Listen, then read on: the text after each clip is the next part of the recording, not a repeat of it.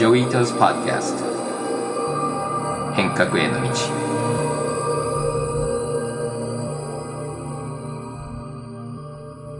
こんにちは伊藤穰一です。こんにちは奥井奈々です。え先日アップルからえ Vision Pro が発表されました。まあ、長らく下火だったえっとメタバースが再熱かという意見とか、えー、アップル社は Mac や iPhone を大画面で、ま、使用する、ま、空間コンピューターを目指しているので、メタバースとか VR は関係ないという意見もありますが、ちょっとこう下火だった、え、VR メタバースっていうのが、ちょっとまた注目を浴びているような気がしますが、ジョイさんはこの VR とメタバースは今後生き残れると思いますか？はい。僕は VR は92年ぐらいからずっとやっていてでその時もオーグメンテリアリティもやってるんだけどもこう何度も上がったり下がったりしてて、まあ、個人的にはちょっと疲れちゃったんだけども本当にみんなやるかどうかっていう根本的な質問に関しても多分答えは出てないっていうのが僕の現状の気持ちでで何回かまだ続くし続いてるような気がします。で、アップルのローンチのいくつか、まあ、特徴あると思うんですけども一つはメタバースっていう言葉一度もアップル使わないんだよね。うん、でそれに比べて Facebook は自分の会社メタまで呼んでるので、うん、だからアップルはちょっとそこも視点がちょっと違うんじゃないかなっていうのと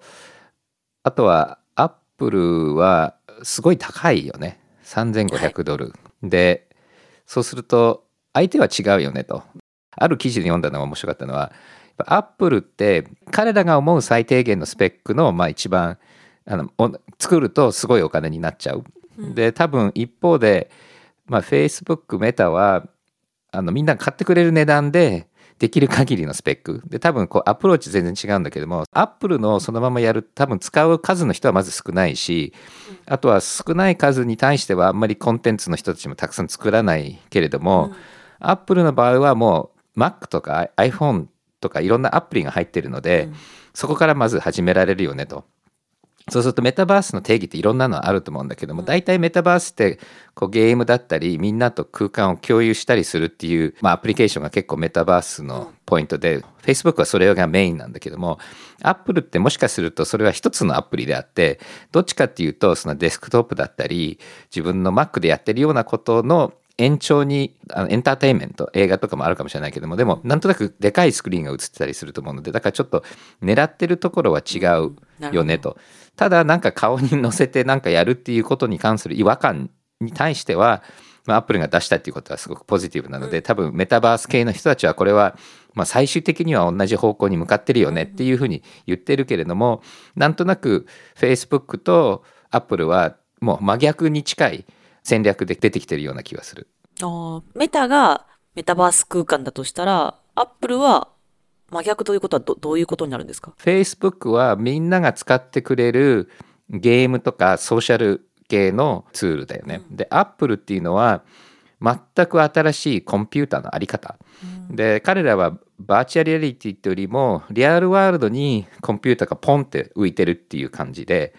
で、Facebook っていうのは、なんかガチャガチャした、なんかゲームの機械の中に自分が入っていくみたいな感じで、またそこも体験させようとしてるものも違う。ただ両方とも似たようなデバイスを使ってるけれども、スペックがまた全然桁違い。ねうん、なんかでも、その私がいいなと思ったのは、Apple の Vision Pro をつけると、Mac の画面を、こう、目線で見るだけで動かせるっていうのが、こう、まあ、ちゃい赤ちゃんがいると、やっぱ作業してても、すっごいキーボード大好きで触ってくるんですよ。だから、働くママ目線からしたら、つけるだけで手動かさずに、うんうん、手を赤ちゃん抱っこして、うん、で、目で仕事できるってなったら、すごい、うん、まあ、この値段変えるかわかんないけど、うん、いいなと思ったので、そね、その、戦略的にアップルのそういった PC 自体を新しくするっていう概念はすごい応援したいなと思いました。うんうん、確かに。はい。で、あとはゲームプラットフォームのサンドボックスの CEO のボルジェさんは、Vision Pro っていうのはメタバースと競合をするものではなくて、まあ、新しいデバイスとして、さっきも言ったように私たちのこの既成概念みたいなのを破ってくれるだろうみたいなことを言っていて、で、えっと、今月のテーマでもある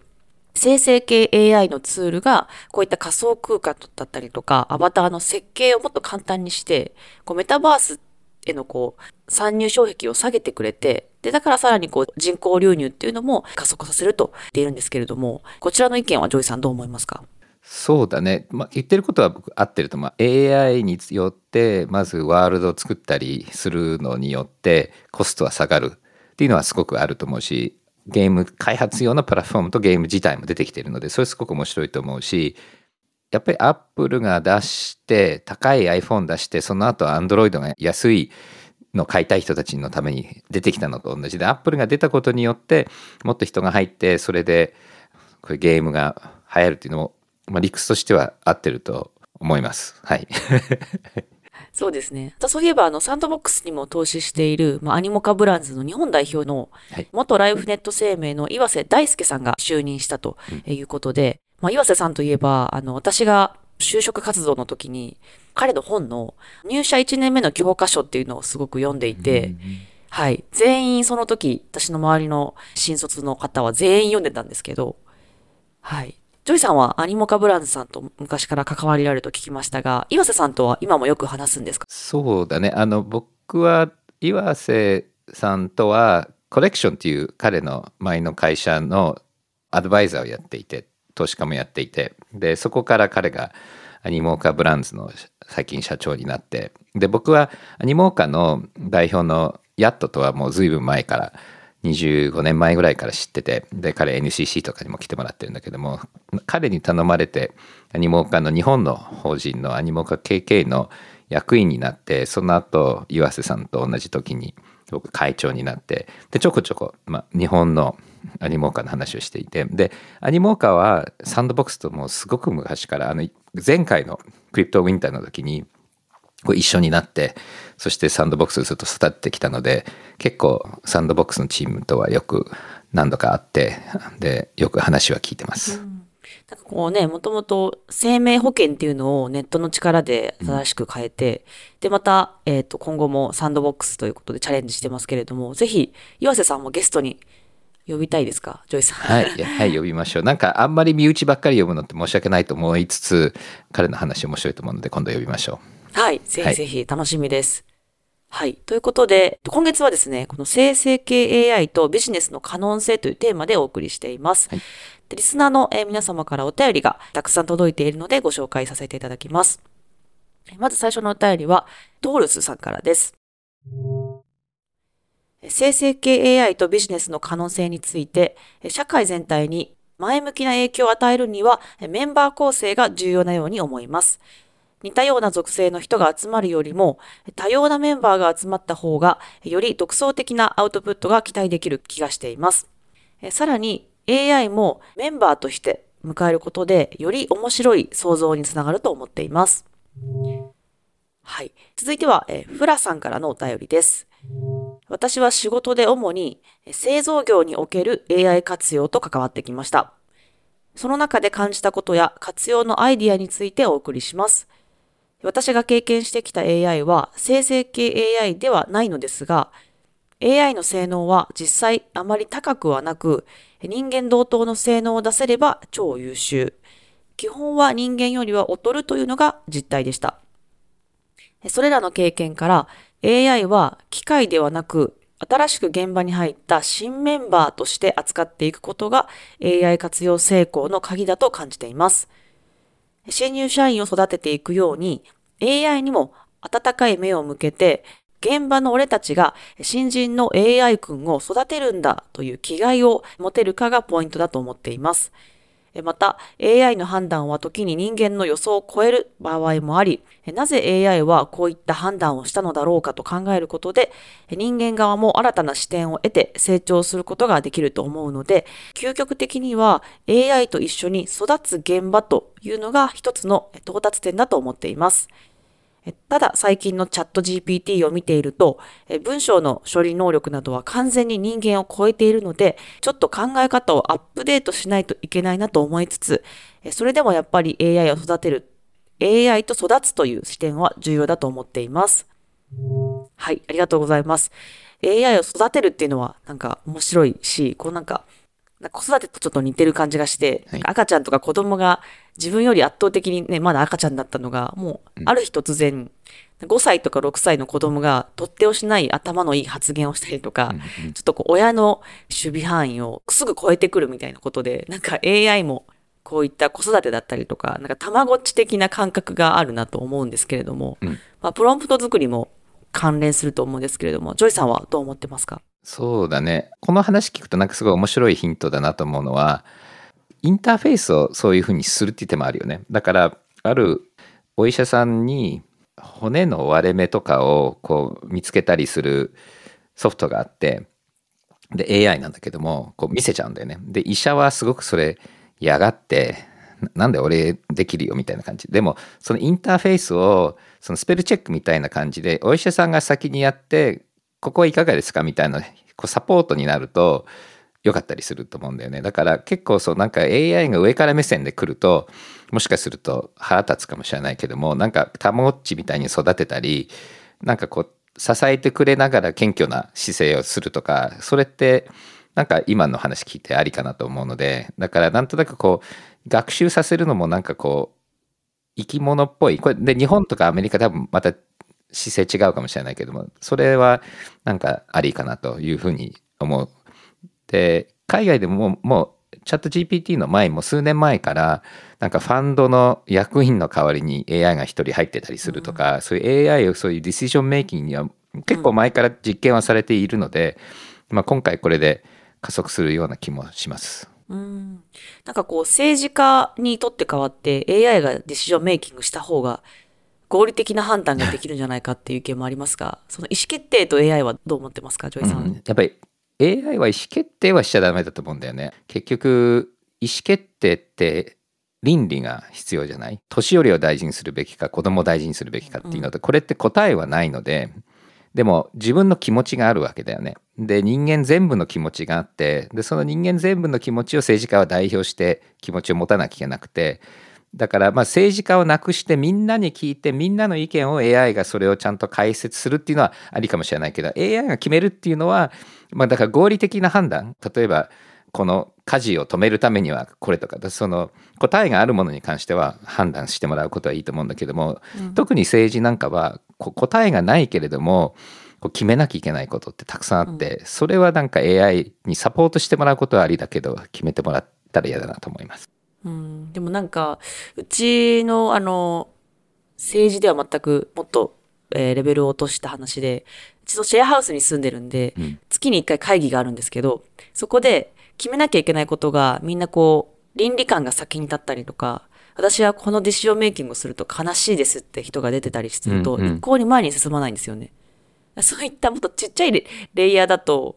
こうもう AI が判断してくれるって一つありかなと思うんですけど、うん。なんか感情とか倫理とかが障壁になって前に進まないみたいな問題がうん。もうある、あって、うん。そこが AI が決めてもらえるっていうのが一つ選択肢かなと思うんですけど。だからファシリテーションだから例えばみんなの意見を聞いてみんなこう思ってるよとかもしくは分かんないからここでサイコロ振ろうとかなんかそういうこう決めるためのサポートはありだと思うんだよね。うん、だから確かにそでもあくまでもツールかな。うん。うんなるほど。あくまで意思決定は人間がした方がうんいいですね。まあだから一部なんかこう作業は委任してもねでも結局人間からインプットを受けてそれを処理するとかってあると思うんだけどねまあでも今後わからないけどね、い今の思うとそう思いますはい。ありがとうございます。はい。では、ここで NCC で行われた講演をお届けしたいと思います。今週は自民党の塩崎昭久衆議院議員による基調講演の模様をお届けします。まずはこちらをお聞きください。え皆さんこんにちは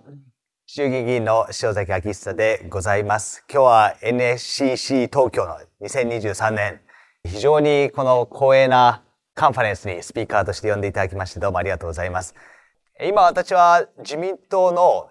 AI の進化と実装に関するプロジェクトチームこちらの事務局長を務めさせていただいておりますまあ本当に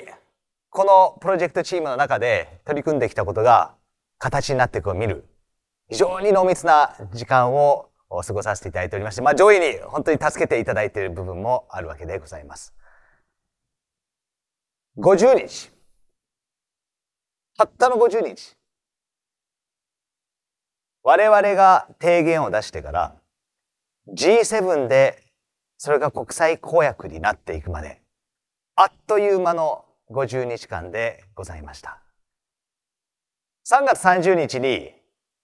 私たちの自民党 AIPT で発表したのが AI ホワイトペーパー。この表紙も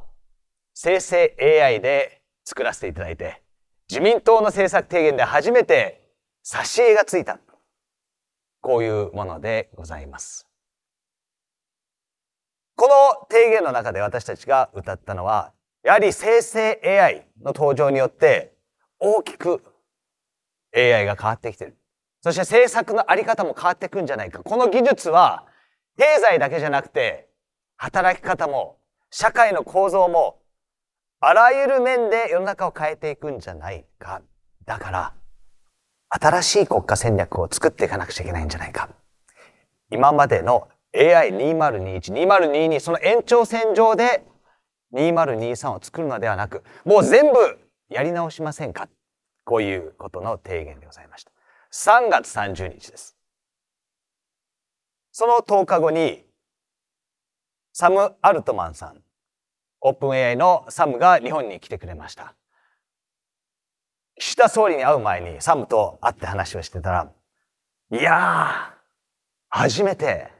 初めてチャット GPT をローンチしてからアメリカの外に出たよ。すごい嬉しそうでした。日本大好きだって言うんですね。彼はベジタリアンなんですけど、東京駅の下のベジタリアンラーメンが大好きだって言ってました。でも、それだけじゃない。日本に来たのは、日本人が世界の中で人口あたり最もチャット GPT を使う頻度が高い国なんだ。教えてくれました。お、びっくりしましたね。へえ、そうなんだ。そして、いろんな国の政府とか政治家とお話をする中で、いや、結構ね、みんな冷たいんだよ。民なんだよ。そんな中で、日本はちゃんと話を聞いてくれた。僕らの AI ホワイトペーパーもちゃんと読み込んで、それでやってきてくれました。これが4月の11日。その1ヶ月後に岸田総理にこのペーパーを提言を持っていって、日本はこれで今チャンスなんだから。ヨーロッパはイタリアがチャット GPT を禁止している。アメリカはイーロン・マスクさんがもう AI の研究を止めろって言ってる。今がチャンスですよ。やるしかない。G7 がやってきます。G7 でこの AI の主導権を日本が取っていったらどうか。それは新しい社会の中でどうやって AI を作っていったらいいのか。使っていったらいいのか。このルール作りを冷静な環境で議論できる私たち日本から発信していこうじゃないですか。こういったことを提案をさせていただきました。そして5月の19日。ゼレンスキー大統領の来日、そのニュースの次ぐらいに、この広島 G7 の大きな成果になったのが、広島 AI プロセス。これから G7 の各国で新し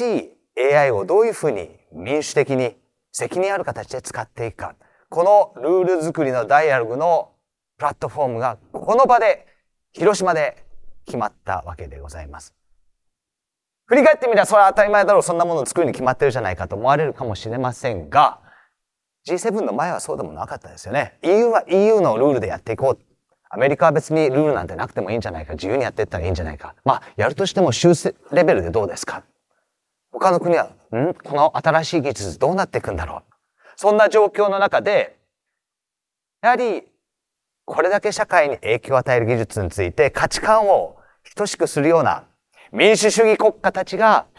力を合わせて議論をしていく舞台が整いました。これ非常に大きかったと思うんですね。年末までにこの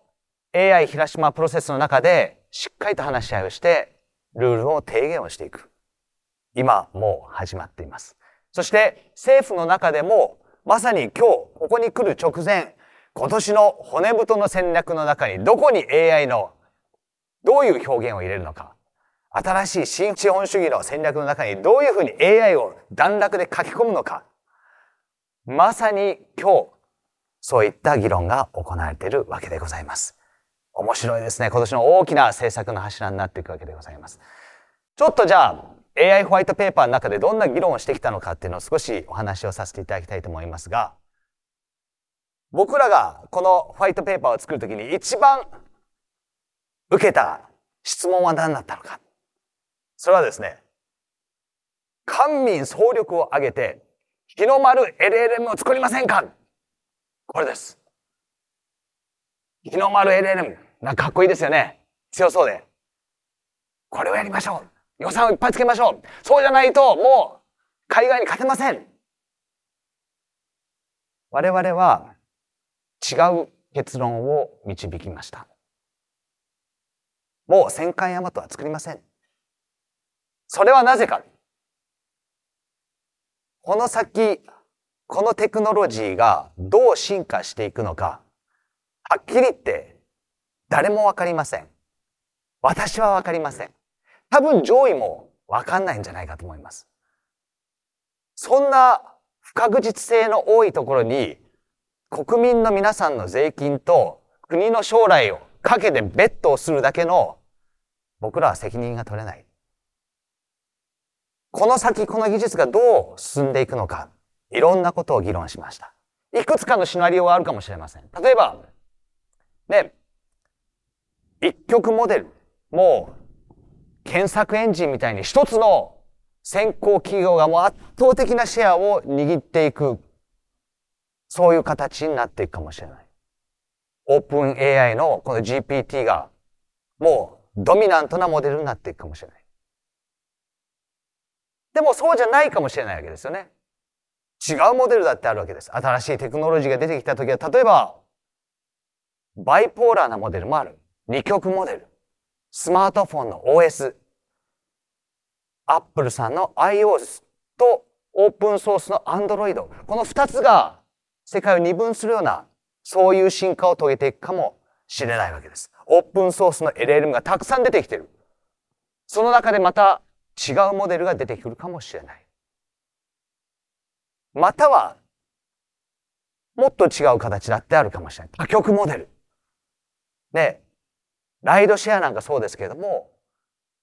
ウーバーというものが出てきて、ウーバーがいろんな国に展開して、ウーバーが世界中を席巻するのかと思ったら、そうでもない。リフトも出てきたし、DD も出てきたし、グラブも出てきたし、いろんなところで、それぞれの国ごとにいろんな新しいモデルが出てくる。こういう多極モデルになっていくかもしれない。これ、どれになるか分かる方がいたらぜひ教えてください。私には分かりません。でもこれだけいろんなシナリオがある中で、じゃあ日本としてどういう戦略を取っていくのか。これをやっぱり我々は決めていかなければいけないんです。そこで我々が導いた結論は、徹底してまず利活用していきましょう。ここは間違いないのな、ないベッドだろう。今先行している海外の基盤モデル AI を土台とし、またパートナーシップを組む形で、今日はね、マイクロソフトさんも来てますけども、国内でも基盤モデルを用いた様々な応用研究開発を加速させていこうじゃないか。これは外れないベッドなんじゃないか。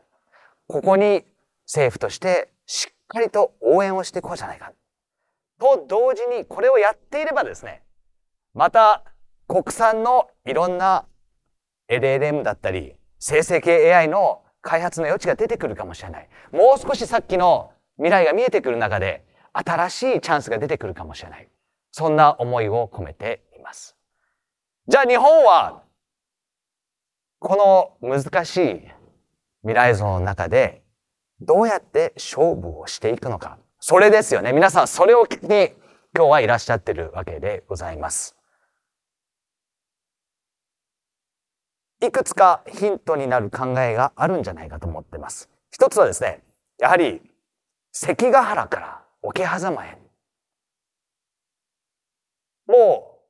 う、東軍がこれだけいるから西軍も同じだけ揃えていきましょう。こういうアプローチではなかなか勝てないだろう。むしろ、今川軍、強大な今川軍に対して小さな部隊でも勝利を収めたような、そういう戦い方があるんじゃないか。そのためにやっぱね、知恵を使わないといけないです。ね。大軍は遅い。だから、スピードで勝つんだ。または、自分たちのよく知っている地理的条件を徹底的に活用するんだ。全軍で勝つんじゃなくて、トップの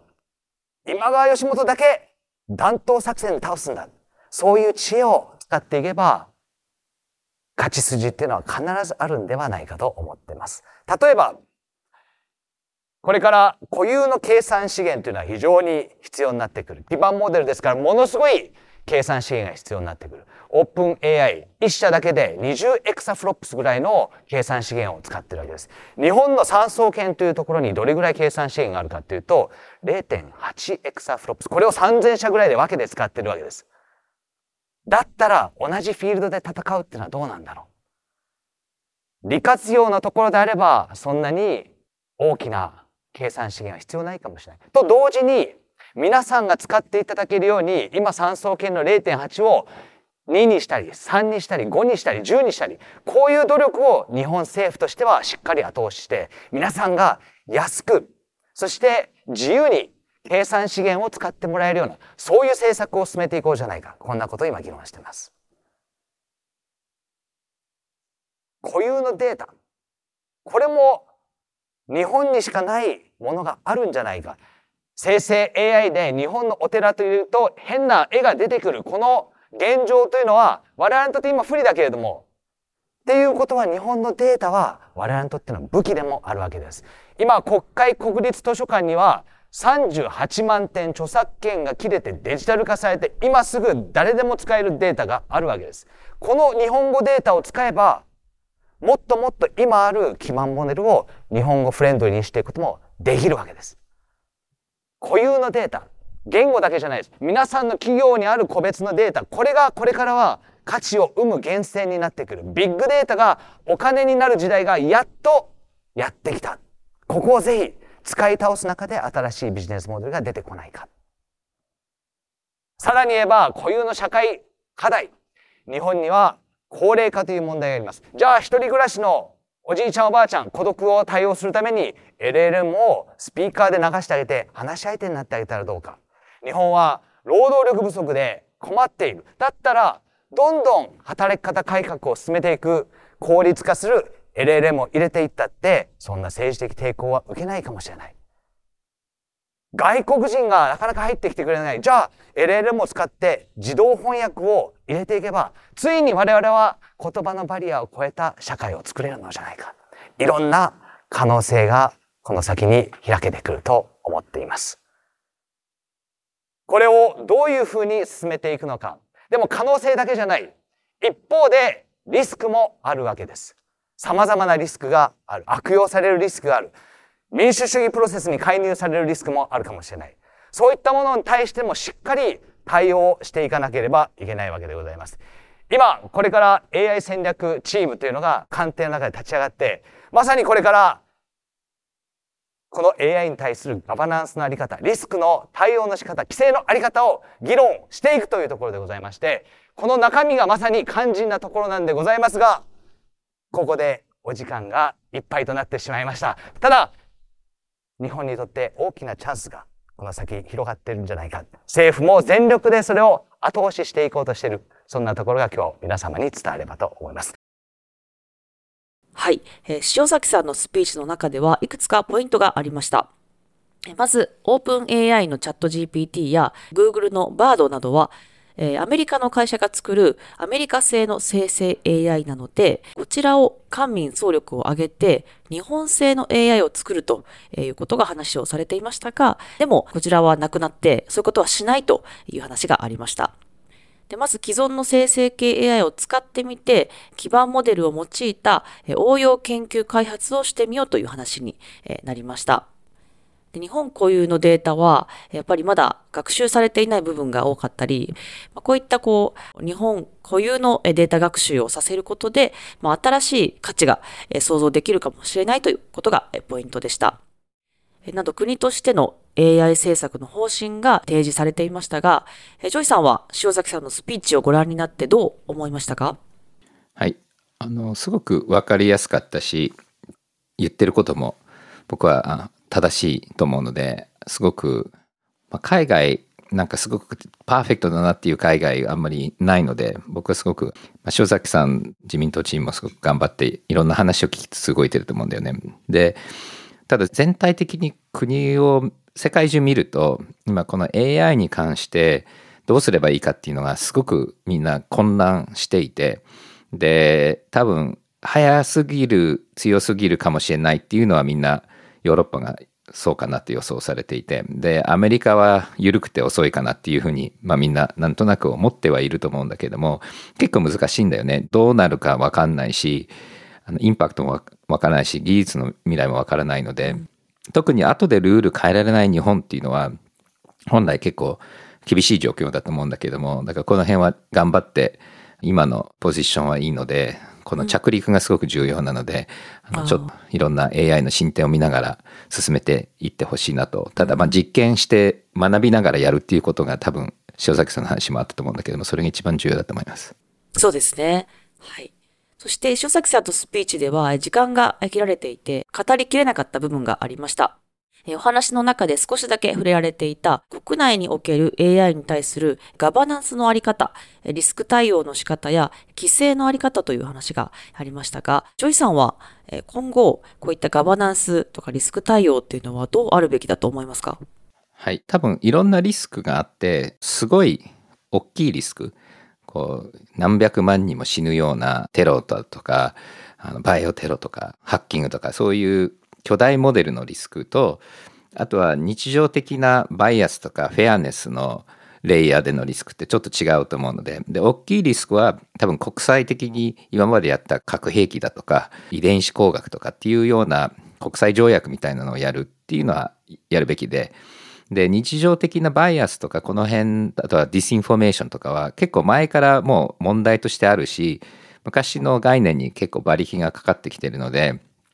ちゃんとちょっと今までやってきたのと接続しながらアップグレードしていく。ただ、そもそもこの辺の倫理だとか法律って、まあ、世界もそうだし、日本も遅れてるので、うん、この分かってる人とか優秀な人たちを育てるっていうの一つと AI を使って実験するっていうこととあとこの辺で理解してることをやっぱり一般の人たちにも分かるような形でみんなでディスカッションしなきゃいけないのでだからちょっとこれは勉強は急がなきゃいけないけども決着はすぐできないと思うのでこういろいろ勉強しながらやるとでただ時間かけてちゃんとやるのってこう社会って今苦手なので、まあ、どうやってやっていけばいいかっていうのは課題だと思います。フェアネスの問題っていうのはもう昔からもううんと昔から60年代の保険の話から実はあってやっぱりアルゴリズムでフェアネスをこう追求していくと結構アンフェアな社会をそのままロックインしちゃう。例えばお金がない人には保険を出さない。保険出さないと家建てられない。お金借りれない。お金借りれないと貧乏から脱出できないとかあとアメリカなんかだと predictive policing っていうのはその警察を事件が起きそうなところに送り込む。だけど事件起きてるかどうかを逮捕の数で決めると。そうすると警察送り込んでないけれどもお金持ちだから送り込んでないけれども事件いっぱい起きてるところだと逮捕歴がないから増えないとかあとは結構その逮捕歴がある人とか貧しい人はその逮捕歴によってあのジェールから出れないとかなんかそういうこうデータに基づいてっていうところから実はフェアネスっていうとその公平性が欠けてるんじゃないかなっていうのは前からあるんだよね。でそれ以降やっぱりコンピューターがやっていくと結局過去のデータに基づいて未来を予測するのでそうするとそのなかなかこう自分の過去とか自分の地域の過去とか自分の人種の過去とか自分のジェンダーの過去と同じになっちゃうっていうのがよくあるパターンだしこれは新しいことじゃないでそれのもっともっと複雑でもっともっと頼られてしまうケースが AI の中で出てくるので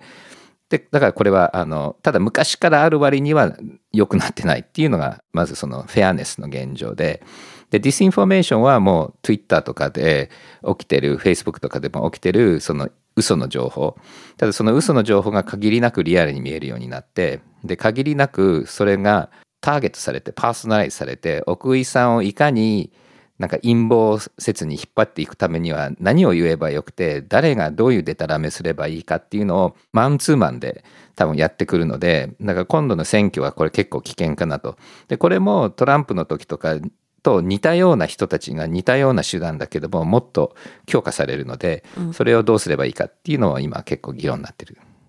そうですね。なんか基本的にその人って自分が知りたいものとか見たいものしか見ないっていうのがあるじゃないですか。だからこうね、トランプ支持者の方がトランプさんが流したもう身も蓋もないようなインフォメーションを信じてしまうみたいなこともあると思うんですけど、はい、なんかそこはこう、一人一人がまあどうなんでしょうね、気をつけるというか、予防策、そういった、うん、まあ、フェアに、アンフェアな情報とか、フェイクニュースとか、もう多分 AI ができたことですごくビジュアルとしてもフェイクニュースを流せるようになってしまったので、なんかそこは個人はどういうふうに、まあ、気をつけて対応するべきだと思いますか？まあ、あの、スパムも最近こう詐欺とかもなんとなく直感的に分かるようになったと思うの昔の人とか。今でも結構年取った人たちがまだ直感がなくてそういう詐欺にこうハマっちゃうっていうケースはあると思うんだけどもそういうまずリテラシーを上げていくっていうのは一つ。でそのリテラシーをサポートするいろんなツール、まあ、スパムの場合はスパムフィルターとか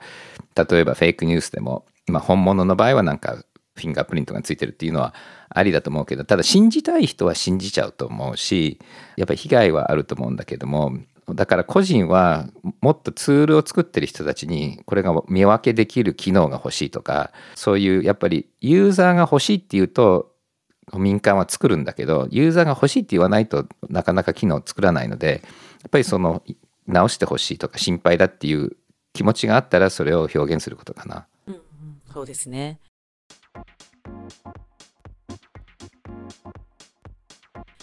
はい。では続いては、リスナーの皆さんから生成系 AI とビジネスに関する質問が届いています。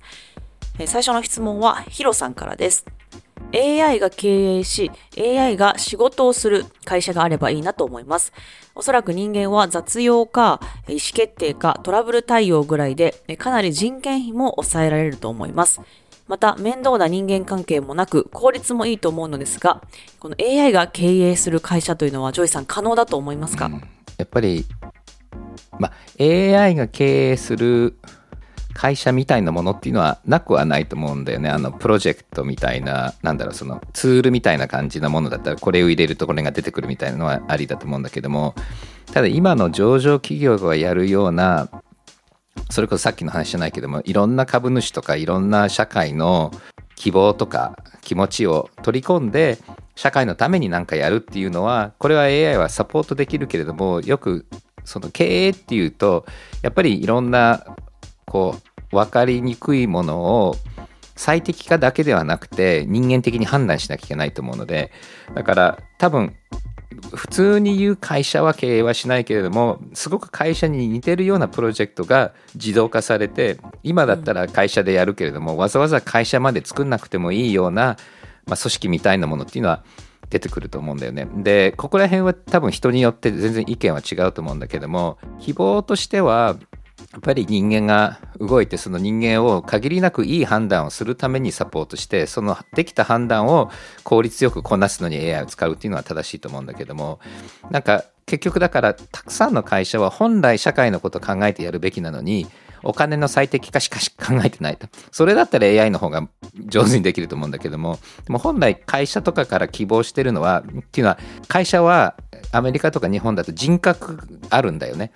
っていうことは会社は倫理の判断をできるっていうのが会社法とかにもう含まれてるんだよね。だからそれはやっぱり AI じゃないんじゃないかなと思うんだよね。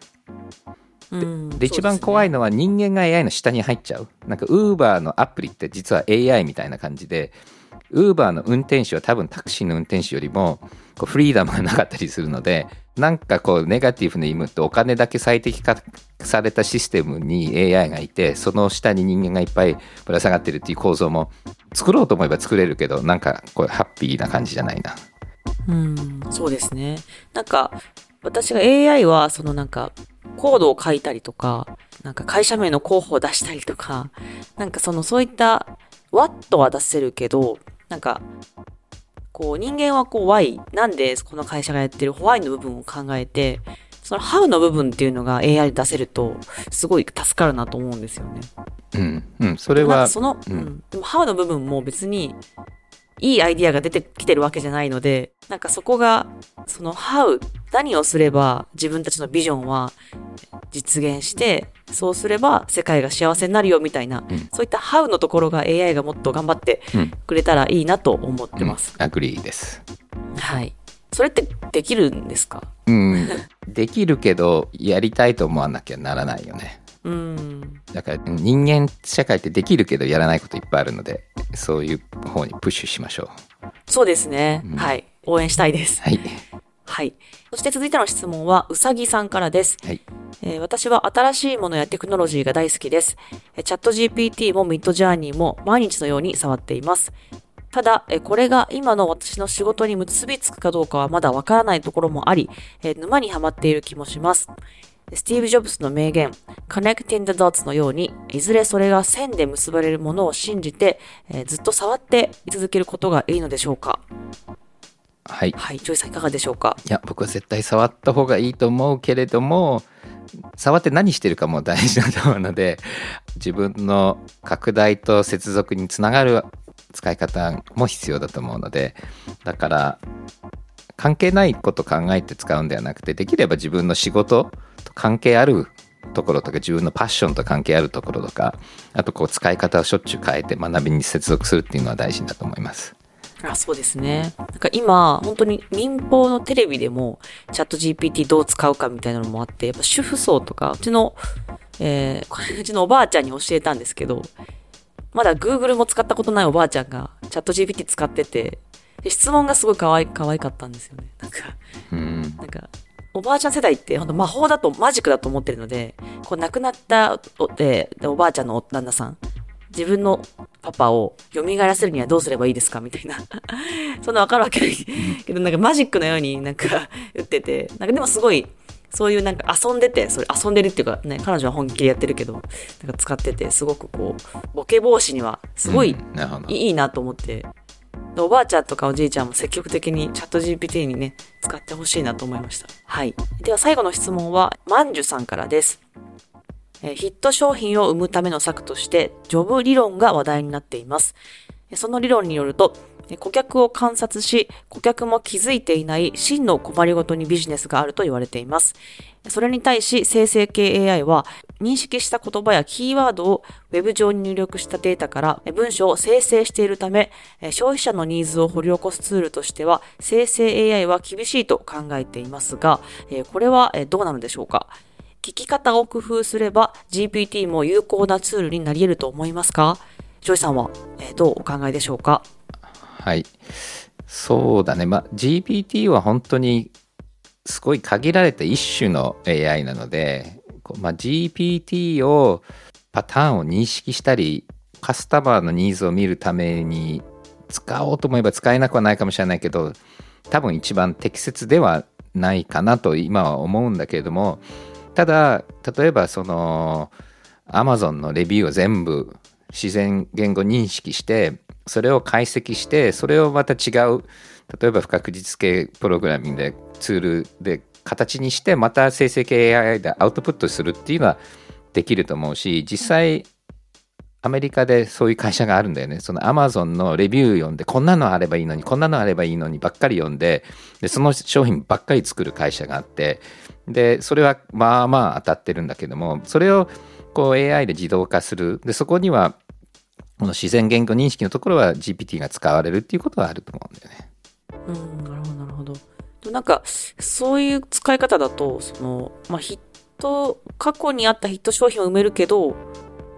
アウトボックスみたいな考えのうん。商品ってなかなかこのイーロン・マスクさんがこう生み出せるような、ああいった新しい奇想天外な商品っていうのはなかなか生まれにくいのかなと思うんですけど、そこはどうなんですか、うん、そうだね。だから iPhone みたいのは難しいけれども、例えば、あの、ウォータープルーフのシャワーの中で使えるシャワーヘッドからぶら下がるスピーカーなんかは、多分 Amazon のレビュー見ると必要なんだなっていうのを分かって作るっていうのはありだと思うのでだからなんかそういうこう重ねると浮かんでくるものはできるかもしれないよね。うんなるほどなるほどこれはどうなんですかね？使った積極的にそのマーケティング担当とかは使っていった方がいい,、いいんですか？うん、だからだから今のチャット GPT っていうのは一部なんかだからそのさっきの話にまたつながるんだけどもそのプロダクトの人にこう考えさせたり例えばこういうようなプロダクトのアイディア10個出せって言ったら結構出てくると思うんだよね。うんだけど任せることはできないけれどもそのクリエイティビティをくすぐったりいろんな面白いアイディアを出してくるっていうのはできるのでだから多分そこの中には面白いヒントはあると思うだから今は人間がチャット GPT とクリエイティビティの活性化に使ってで中長期的に勝手にカスタマーを見てプロダクトのアイディア出してくるようなシステムっていうのは僕は生まれてくると思うけれどもそれがじゃあイーロンより面白いことを考えつくかってこれ分かんないよね。できるかもしれないと思う、そうですね。いやでもね楽しみですね。はい。はい。えー6月は生成系 AI× ビジネスというテーマでお便りを紹介していきましたが、来月は日本人らしさって何だろうというちょっと全然、6月とまた全然変わったテーマでお届けしたいと思います。はいまあ、なんでかっていうと、こういったまあ AI 時代に入り、まあ、生きがいとか、まあ、和み、えーといった、まあ日本独特のスピリットが世界中で注目されているという気がしています。グローバルに受け入れられる日本人らしさってえーどんなものがえーあると思いますか？世界に広めたいポジティブな日本人らしさをえーぜひお便りで教えてください。そしてお便りを採用した方には変革コミュニティへの招待状をお送りいたします。はい。ということですが、ジョイさん、来月のテーマ、この日本人らしさって何だろうっていうのは、やっぱり、ね、ジョイさんみたいな、こう、海外の、えー生活が長い、えー方が、やっぱり気づきやすいのかなと思うんですけど、テーマ楽しみですね。そうですね僕も一生懸命ここ考えてるところなのでみんなの意見楽しみです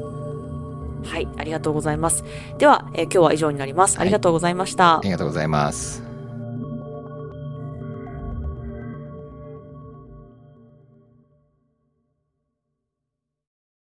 デジタルガレージは危険な海に最初に飛び込むファーストペンギンスピリットを創業以来大事にし続けていますこれから来る Web3 オープンソース時代を見据えたテクノロジーで新たなビジネスを生み出す仲間を募集しています番組詳細欄にあるリンクよりぜひご覧ください Web3 is here join us join the first penguins New Context Designer. Digital Garage.